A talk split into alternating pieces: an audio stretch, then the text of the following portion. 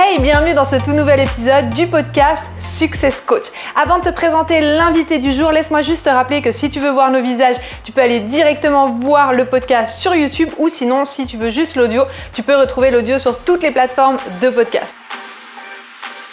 Hello Augustin, bienvenue. Donc je te laisse un petit peu te présenter. Voilà, quel est ton parcours, quelle est ta mission, quelle est ta vision? Raconte-nous tout. Alors moi, je suis donc aujourd'hui influenceur, créateur de contenu et coach en personal branding. Et, euh, donc j'ai été influenceur pendant quatre ans et très récemment du coup j'ai démarré cette activité donc de coach en personal branding où je vais accompagner du coup des créateurs de contenu et des entrepreneurs à se lancer sur les réseaux sociaux et monétiser du coup leur passion. Trop bien, donc plein de casquettes. Plusieurs casquettes pour le coup, ouais. Trop bien. Et comment tu fais justement pour gérer toutes ces casquettes?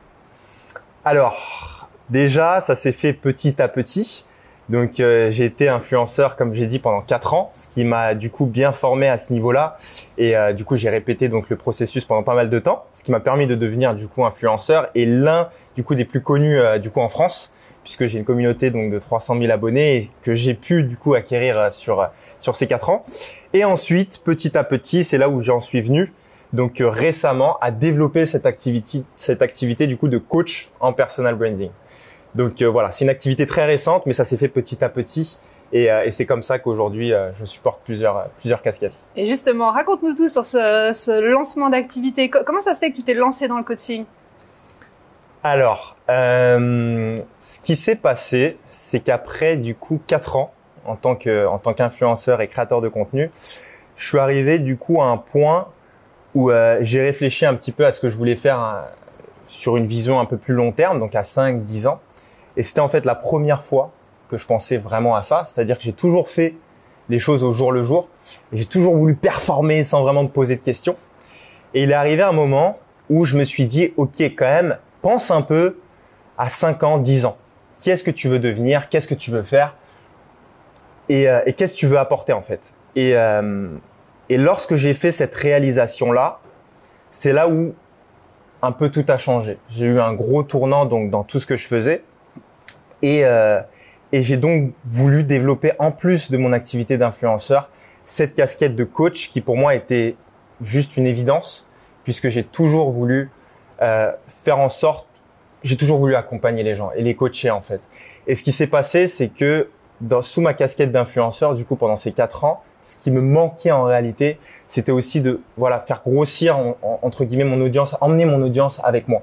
Et en fait, j'avais l'impression de faire les choses pour moi et de ne pas aussi faire profiter en fait les gens de tout ce que je faisais au final, de tout ce que l'influencing et la création de contenu m'avaient apporté. Trop bien.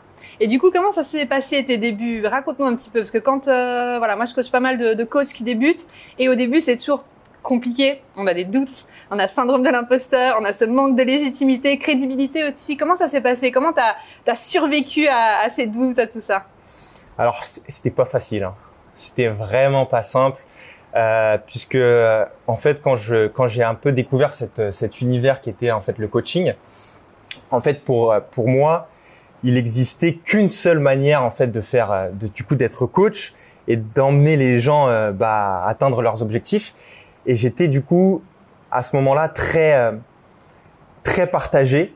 C'est-à-dire que j'ai eu plein de doutes. J'ai eu plein de doutes en fait sur mon ancienne activité d'influenceur et cette nouvelle activité de coach où je me disais mais en fait, comment est-ce que je vais réussir à combiner les deux? Comment est-ce que je me vois en tant que coach, en fait? Et là, j'ai eu énormément de, doutes puisque je commençais en fait à me comparer.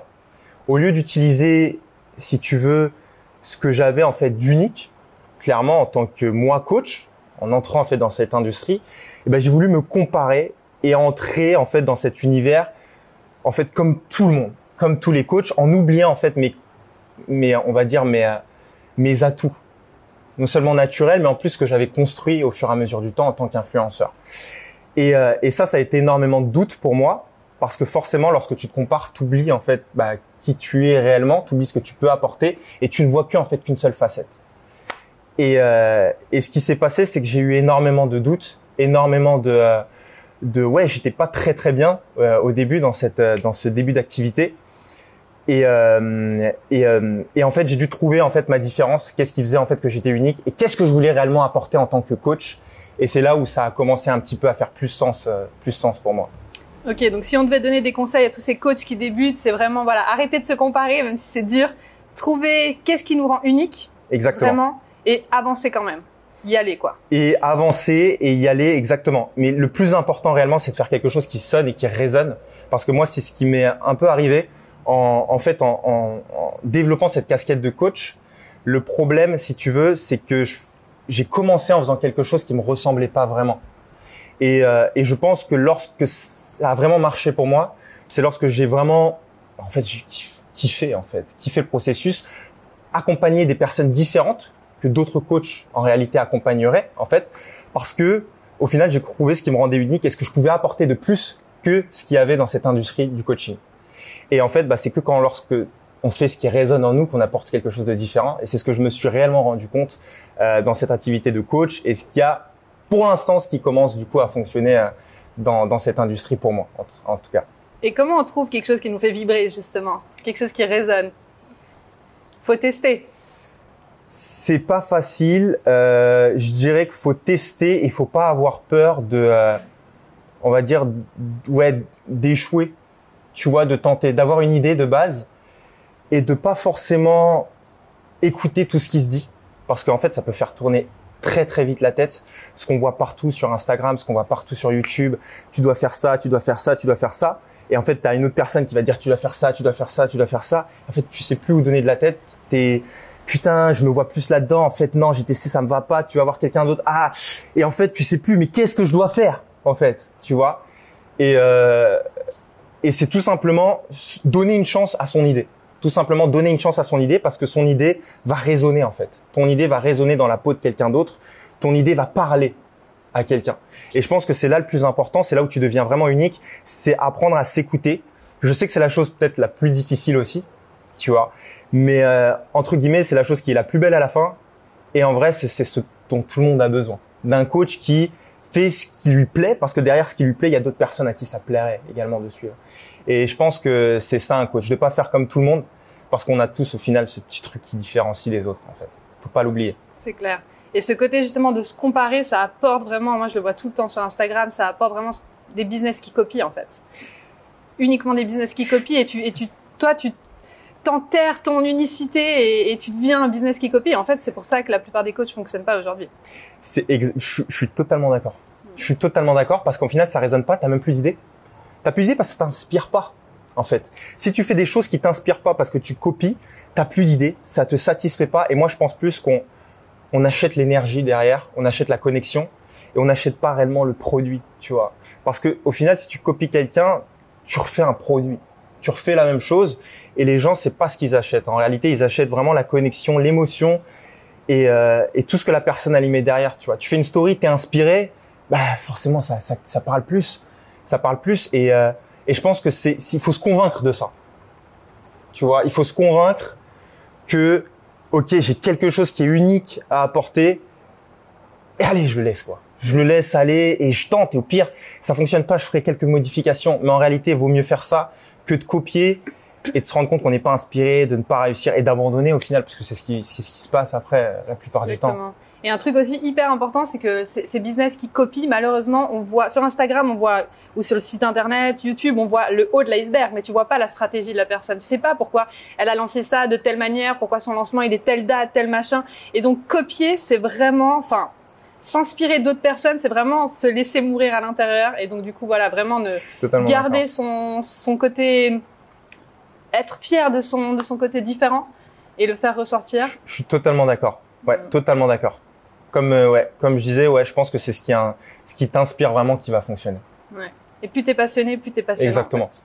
Trop bien. Et tout à l'heure, tu parlais justement que tu as construit une belle communauté, donc 300 000 followers, bravo.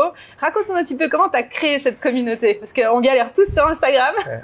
Et toi, alors raconte-nous tout. Ah, déjà, merci. C'est vrai que ça a été beaucoup de travail, du coup, de, de construire cette communauté. C'était pas facile. Plein de réalisations, plein de, de choses au, au- au cours du chemin. Et, euh, et du coup, alors pour construire une communauté, réellement une communauté qui va te suivre vraiment pour ce que tu apportes et, et, euh, et tout ça, je pense que c'est très important d'y inclure euh, vraiment du côté personnel, c'est-à-dire tes passions, ce que toi tu, euh, bah, pour sur quoi tu te reposes, qu'est-ce que tu, en quoi tu crois réellement. Euh, en fait, tout ça, ça va faire la communauté. Pourquoi? Parce qu'une communauté, c'est tout simplement un groupe de personnes qui attachent, on va dire, à des valeurs. C'est tout. Et euh, une communauté, pour moi, à mon sens, c'est vraiment ça. Et à partir du moment où tu te dis, ok, je veux créer une communauté, je veux créer une marque, en fait, c'est ça, puisque créer une communauté, forcément, c'est quoi? C'est des gens qui adhèrent à quelque chose. Et quand on adhère à quelque chose, c'est une marque, en fait, tu deviens une marque. Et ben pour ça, il faut, tu apportes, pour moi, à mon sens, vraiment tes valeurs. Vraiment tes valeurs. Tu apportes tes passions. Tu apportes ce qui te fait vibrer, tout simplement. Et en fait, tu vas voir qu'au fur et à mesure, des gens vont connecter. Et, euh, et après, et après, voilà. Après, bien évidemment, tu as des stratégies que tu as que tu adoptes parce que pour moi, ce qui est important, c'est d'avoir une petite partie de contenu qui va fédérer ton audience et une partie de contenu qui va développer ton audience. Et, euh, et c'est en fait, c'est en combinant ces deux choses que tu crées une communauté.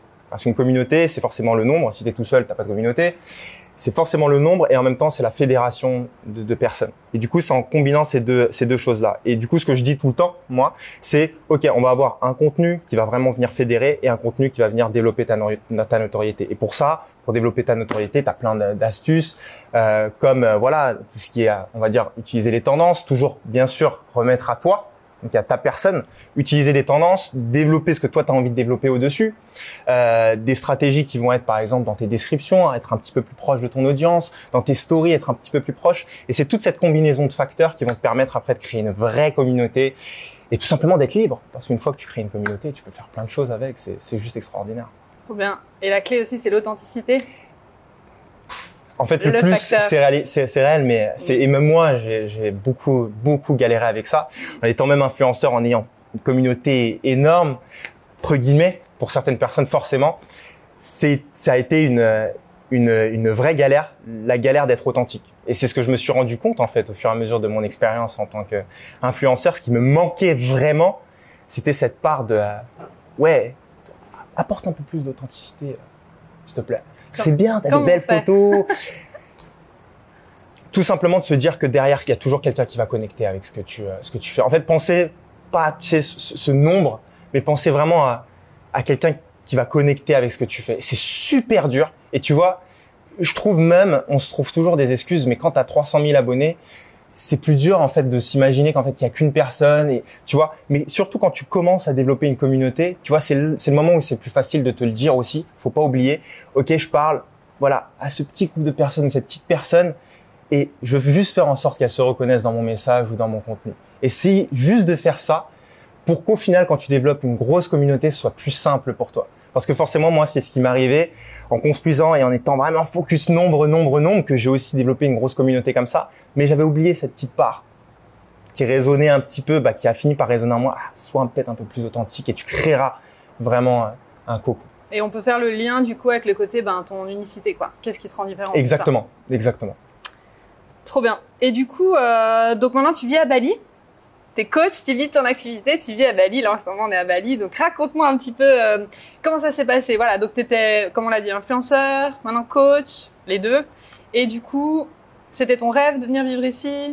Est-ce que ah tu vas continuer à vivre ici? Est-ce que tu bah. Qu'est-ce qui va se passer? Avec Linda, ma copine, on est venu du coup il y a cinq ans ici. On est tombé totalement amoureux de de l'île, vraiment un truc de malade. On a passé des super vacances, je me souviens. C'est dit putain, faut qu'on revienne là. C'est les c'est les meilleures vacances de nos vies. Et, euh, et même, tu vois, bah, avec mon activité d'influenceur, j'étais amené à voyager aussi beaucoup, faire pas mal d'opérations, etc. Euh, dans quatre coins du monde. Et c'est vrai que c'est resté en nous. Et, euh, et, du coup, c'est la raison pour laquelle on s'était dit, ok, on va on va venir à Bali pour quelque chose de plus sérieux, on va vraiment s'implanter. C'est ce qui se passe aujourd'hui. Euh, et donc, comment ça s'est passé? Je crois que c'était ça aussi ta question. Comment j'en suis venu à arriver à, bah, à vivre à Bali? En réalité, c'est pas du tout si simple parce que euh, du coup j'ai décidé de ça en développant mon activité de coach. Mais il faut savoir que juste avant de développer cette activité de coach, j'étais totalement perdu. C'est-à-dire que je suis passé d'un full-time influenceur où je vivais vraiment de cette activité d'influence où je créais des, enfin, de, de, j'avais des partenariats avec des marques extraordinaires, vraiment un kiff. À un moment où, voilà, il fallait que j'ajoute, comme j'ai dit, un petit peu plus à quelque chose à cette activité. Et en fait, c'est là où j'ai tout coupé parce que je n'arrivais plus à me repérer entre voilà cette casquette de coach, cet, cet influenceur, fallait de la clarté.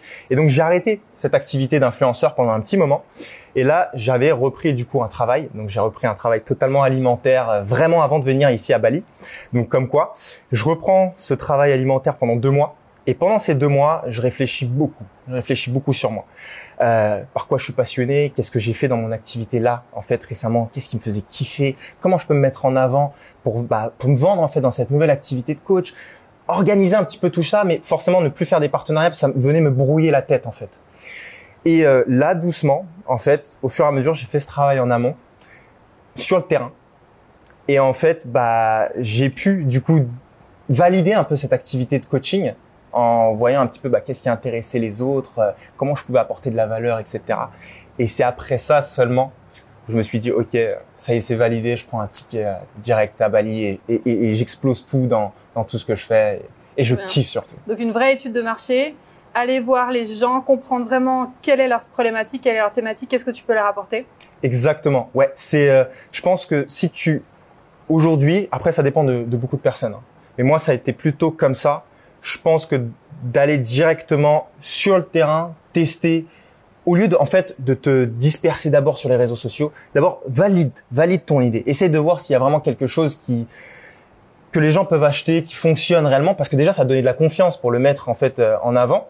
Et moi, c'est ce qui s'est passé. J'ai vu, ah ouais, putain, ils peuvent dépenser euh, euh, pour ça, pour mon expérience, etc. Putain, c'est un truc de fou. Bah ok, ça marche. Il y a vraiment une réelle demande. Maintenant, comment je peux mettre ça en ligne, en fait? Et je pense que c'est pas se, se, se, brouiller la tête avec toutes ces techniques, etc. Mettre un site internet, envoyer du contenu. Au final, tu sais même pas à qui tu parles. Mais quand tu valides réellement ton idée en vrai, et c'est moi en fait ce que j'ai fait, et ben au final, bah tu te dis putain il y a un marché, ça fonctionne. Maintenant, bah peut-être que au fur et à mesure, je vais développer ça en ligne et, je, démarre d'une base de confiance en fait, parce que bah j'ai pu tester mon idée. Et en fait, tu sais quand tu vois les gens, bah par exemple, si je t'avais jamais vu en vrai, c'est différent. Tu vois ce que je veux dire? En fait, tu as testé ton idée d'abord sur le terrain, ben, dans ta tête, tu as ce souvenir, cette mémoire un peu interne qui te dit putain, mon idée elle marche, je l'ai testé sur le terrain, j'ai rencontré les gens, je peux plus, je, je tu peux plus être démotivé en fait. Tu sais que ça marche, tu as validé. Je l'aurais pas mieux dit. Tu vois. Donc c'est vraiment l'idée, c'est ça, c'est vraiment voilà, avoir une idée, faire une hypothèse. Nous c'est ce qu'on recommande à nos coachés. Tu fais une hypothèse et à la place de créer pendant trois mois ta formation, ton accompagnement, non, tu d'abord tu vas valider l'idée avec le marché. Exactement. Tu valides main dans la main vraiment. Euh, il y a une belle stratégie que nous on utilise, c'est la stratégie des bêtas. Aller tester justement avec des bêtas pour voir si ça mord, si ça prend. Et après, te concentrer sur la création de contenu, ton site internet, ton logo, etc. Et ne pas se perdre dans justement refaire ton logo 50 fois, refaire ta bio 50 fois. Et ça, ça arrive assez souvent parce qu'on est, on est, on est mal à l'aise, on sait pas à quoi faire. Mais surtout en termes de, je pense, en termes de comparaison aussi c'est qu'on voit que tout est parfait, tout est bien fait. Oui, tout a l'air euh, parfait. Franchement, mon site, pour pour te dire, je viens de me lancer dans cette activité de coach il y a quelques mois, mon site n'est pas fait. Je suis en train encore de, je suis en train de de, de, de vérifier avec la, la personne du coup que j'ai contacté pour un site internet, mais j'ai eu mes clients sans avoir de site, j'ai eu mes clients sans développer vraiment un, Instagram totalement parlant de ça.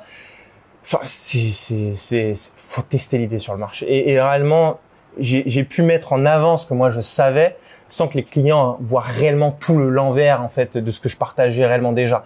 J'ai testé l'idée. Voilà, c'est testé. Et cette stratégie, oui, bêta test, c'est euh, trop important, je pense. Et grâce à ça, aujourd'hui, tu es un coach qui peut vivre à Bali. Donc, c'est ça qui est cool mm. d'être coach, c'est que tu peux vivre où tu veux dans le monde. Et du coup, un coach qui marche bien. Tu es plutôt content des résultats aujourd'hui. Ouais, clairement. C'est assez euh, vite. Clairement, oui. Bah, du coup, oui. Sur, euh, bah, sur les deux derniers mois, c'est en fait ce que ce qui s'est passé, c'est que j'ai entre guillemets construit sur euh, du coup sur euh, YouTube. Déjà, je partageais déjà du contenu sur ça. Et c'est que lorsque, comme on a dit, j'ai fait cette stratégie où je suis allé sur le terrain, qu'en fait j'ai signé tous les clients en même pas un mois et demi. En fait, en même pas un mois et demi, j'ai signé tous ces clients et j'ai décidé du coup euh, de franchir le cap et de partir à Bali. C'est vraiment que dans cette période-là où, où, où, voilà. Donc c'est pour ça que je recommande vraiment de tester. Donc clarifier son, son business, son idée, clarifier son business, exactement, pour avoir ah bah, confiance. Trop bien. Trop cool. Et du coup, maintenant, on arrive à la partie tips. Donc, raconte-nous un petit peu quels sont justement les ingrédients pour une vidéo euh, virale. Alors, très très intéressant. Du coup, pour une vidéo virale, ce que je donnerais comme euh, comme petit tips, alors déjà savoir et euh, je le répète à chaque fois dans ma chaîne YouTube, sur ma chaîne YouTube, c'est les premières secondes de ta vidéo sont extrêmement importantes, les 3 à 5 premières secondes. C'est-à-dire que si tu ne catches pas l'attention tout de suite, dès les 3 à 5 premières secondes, tu peux être sûr que les gens, en fait, même si, voilà, t'apprécient euh, tout ce que tu veux, ça va être compliqué qu'ils regardent ta vidéo en fait. Et il faut toujours se rappeler ça, que tu es une communauté ou que tu n'en es pas, rien n'est acquis et tu dois toujours recapter l'attention à chaque fois. Chaque nouveau contenu, tu dois te dire comment faire en sorte que mon audience, bien qu'elle soit attachée à moi ou pas, s'arrête sur ma vidéo. Et donc de là, tu peux surgir. Un, exemple tout bête, hein, démarre la vidéo, boum, tu surgis. Euh, je sais pas, tu trouves des idées en fait qui va, qui vont, des idées qui bien sûr te vont, bien sûr te, euh, ne copie pas encore à gauche et à droite. Il faut que vraiment que ce soit aligné, puis sinon ça se sentira. Mais vraiment, trouver qu'est-ce qui résonne en toi et qui peut directement attaquer ton audience dès la première seconde. Voilà, ça c'est déjà une chose. Deuxièmement, avoir, on va dire un petit, euh, un petit script entre guillemets, script de vidéo. Euh, je dirais pas un script écrit, mais un, processus en fait, où par exemple tu vas te donner, euh, je sais pas, trois conseils pour, ça dépend de ta thématique, mais trois conseils pour faire ça. Et tu vas dire par exemple, je donne le meilleur à la fin. Et du coup, bah en fait, tu, tu en fait, tu euh, t'emmènes les gens à regarder jusqu'à la fin de la vidéo. Ça c'est extrêmement important également. Bout Exactement. Parce que le meilleur type c'était la Et fin. troisième, je dirais également de redémarrer ton audience au fur et à mesure de la vidéo. C'est-à-dire, en fait, toi, tu dois être capable ou développer cette capacité à, par exemple, toutes les 5 secondes dans ma vidéo, si elle dure par exemple 30 secondes, D'ailleurs, c'est très challenging de faire des vidéos de 30 secondes qui catchent l'attention, mais toutes les 5 secondes, par exemple, dire comment je peux faire en sorte que mon audience redémarre et s'endort pas, en fait? Donc, Au bout de changer cinq d'angle, secondes, par exemple. Ça peut être changer d'angle, ça peut être, euh, ouais, euh, tout simplement, euh, je sais pas, faire un truc un peu, un peu foufou. Ça peut être euh, mettre une, une inscription tout simplement sur euh, sur la vidéo et dire euh, ah bah tiens tu vas voir à la fin de la vidéo encore encore mieux tu vois? Toutes ces petites astuces qui peuvent venir en fait de ta tête pour faire redémarrer l'audience et en fait c'est y penser c'est ça le plus important c'est y penser Hmm. et pas se dire oh bon ils vont regarder parce qu'en fait toi ton idée tu l'as mais en face les gens ne comprennent pas il faut que tu amènes les gens à comprendre ton idée en fait Donc avoir une structure. avoir une Structure pour tes avoir une structure ouais avoir une Hmm. structure Ok. En trois étapes. du coup, que tu viens de décrire. Donc c'est Ouais, vraiment c'est le hook, capter l'attention. capter Deux. l'attention, avoir un processus derrière, c'est-à-dire par exemple emmener les gens à voir euh, voilà la fin de la vidéo. Et troisième étape, et troisième étape, savoir redémarrer l'audience au fur et à mesure de ta vidéo. Plus elle est longue, plus ça va être compliqué, mais il faut le faire. Trop bien. Et dis-nous, euh, dis-nous la différence entre le branding et le, le business justement. Alors, euh, ouais, c'est vrai que c'est deux choses qui sont un, un petit peu différentes. En fait, l'un est différent de l'autre, mais les deux fonctionnent ensemble. En fait, le branding, c'est simplement la différenciation. Le business, c'est ce que tu vas vendre. Ça va être le produit, réellement. C'est le produit. Tu as un business, tu as un produit. Tu as un branding, tu as une différenciation, entre guillemets. C'est-à-dire que le branding apporte au business, permet de décupler le business, permet de différencier le business. Le business, c'est le business, c'est que tu as un produit. Aujourd'hui, pour euh, faire de l'argent, forcément, il faut un produit, il faut que tu puisses vendre quelque chose. Maintenant, un, un branding, ce que ça va t'apporter, c'est, on va dire, une clarification. En quoi tu es différent du reste En quoi toi, t'apportes quelque chose de différent? En quoi les autres vont se reconnaître plus dans le tien que dans, quel, dans le business de quelqu'un d'autre? Et c'est ça le branding, c'est ça la différence entre les deux. Il ne faut pas confondre, en fait. Il faut que ce soit très clair. Ça, je pense que c'est extrêmement important et même dans la tête des gens, très clair. Tu as un business, tu ajoutes un branding. Et ça, on peut faire même la différence. euh, pourquoi Louis Vuitton et Louis Vuitton? Parce que oui, ils ont un business, c'est les sacs. Mais au final, il y a plein de business de sacs. Le branding, c'est ce que Louis Vuitton est venu rajouter sur ses sacs. Et c'est ça le, c'est ça le branding. Donc on est En de nouveau dans ton unicité quoi. En fait, on est vraiment exactement, on est dans ton unicité. Qu'est-ce qui te rend unique? Comment est-ce que tu vas, voilà, ce qui va te rapporter, en fait, ce qui va te permettre de charger plus, ce qui va te permettre d'obtenir des clients différents et de te faire une place euh, dans, dans, dans ton, dans ton activité, ton positionnement. Bien. Et justement, comment utiliser le personal branding pour euh, croître ton business? Pour avoir une belle croissance dans ton business, tu dois, je pense, te dire déjà faire un, une petite, euh, une petite analyse, une petite introspection et te dire, euh, ok, euh, quelles sont mes croyances en fait, qui diffèrent de tout le monde. Par exemple, tu vas avoir plein de business sur le marché et tu dis, ok, qu'est-ce que moi je pense de différent de tout le monde en fait, de, de eux en fait? Qu'est-ce que je pense de différent? Ok, déjà j'ai trouvé peut-être un point de différenciation. Commences à te brander, peut-être 5%, 10%. Ok, là, hein, j'ai un branding à 10%. Ensuite, ça peut être tout simplement quelles sont, euh, ouais, les valeurs. les valeurs que j'ai moi par rapport, ça peut être par rapport aux autres, mais de toute façon, tes valeurs intrinsèques, elles sont forcément différentes des autres, tu vois, ou tu les amèneras de façon différente. Donc analyser un peu tes valeurs. D'accord, tu te brennes un petit peu. Après, le but c'est de mettre tout ça au grand jour, d'accord? Et ensuite, je dirais, troisièmement, c'est de vraiment, voilà, quelles sont tes passions?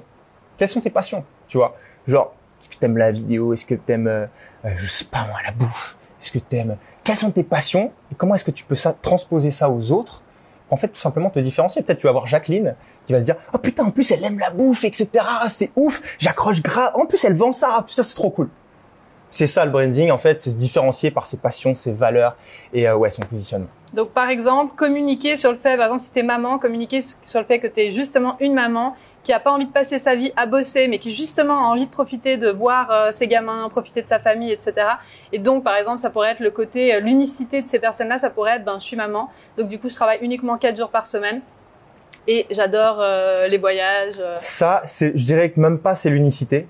L'unicité, ce serait, je pense, vraiment plus profond dans la connexion. Alors ça, c'est une première partie de la connexion, vraiment. C'est-à-dire qui je suis réellement. Voilà. Des gens vont connecter déjà une fois en, particulier.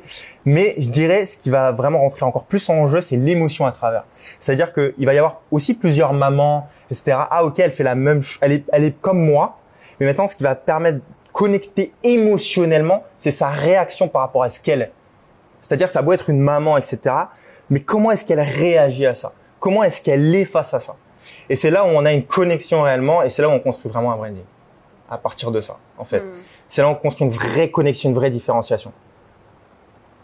Trop bien. Et du coup, quelles sont les, règles un peu pour un meilleur personal branding? Les règles, bah, je crois. Alors, pour les résumer, parce que je crois que je les ai dit un petit peu. Pour les résumer, je dirais que règle d'abord trouver tes valeurs fortes, vraiment les valeurs que tu veux mettre en avant dans ton business. Tu as envie que les gens sachent de ton business et de toi qu'elle soit le plus connectée avec toi possible, euh, de trouver vraiment ton positionnement, qu'est-ce qui va être un petit peu différent des autres, voilà, qu'est-ce que tu vas rapporter aux autres de différent, et voilà, de, de trouver vraiment tes passions et de savoir qu'est-ce que les gens vont pouvoir en fait acheter de toi, tu vois? Donc euh, en fait ça c'est dans la partie business, lorsque tu veux construire un business out of this brand, tu vois. Qu'est-ce que les gens vont acheter de toi et qui va en fait cumuler tous ces points là, tu vois? Euh, et, je pense que c'est ça la force d'un personal branding dans un business. Trop cool. Plein de tips. Trop bien. Bon, bah voilà, je crois qu'on a fait le tour. Merci beaucoup. Euh... Ça trop plaisir. Ouais, grave, c'était vraiment trop cool. Et comment on fait pour te retrouver sur euh, les réseaux sociaux, YouTube, Insta? Alors, euh, du coup, ouais, mon Instagram, c'est mr.passy. Mister Passy. Mister Passy, exactement. Et euh, d'ailleurs, je suis trop fier de ce nom. Je l'ai trouvé vraiment au hasard comme ça. Et là, je suis là, Mister Passy, trop stylé. Et mon ma chaîne YouTube, c'est Augustin Passy. Et euh, je suis aussi sur TikTok, mr.passy. Euh, et, et, voilà, je crois que je crois qu'on a fait le tour. De toute façon, je mettrai les liens sous la vidéo. ouais, je mettrai tous les liens. Bon, bah, merci beaucoup, c'était trop cool. Ouais. et à bientôt. Et à très bientôt, à très vite. Ciao.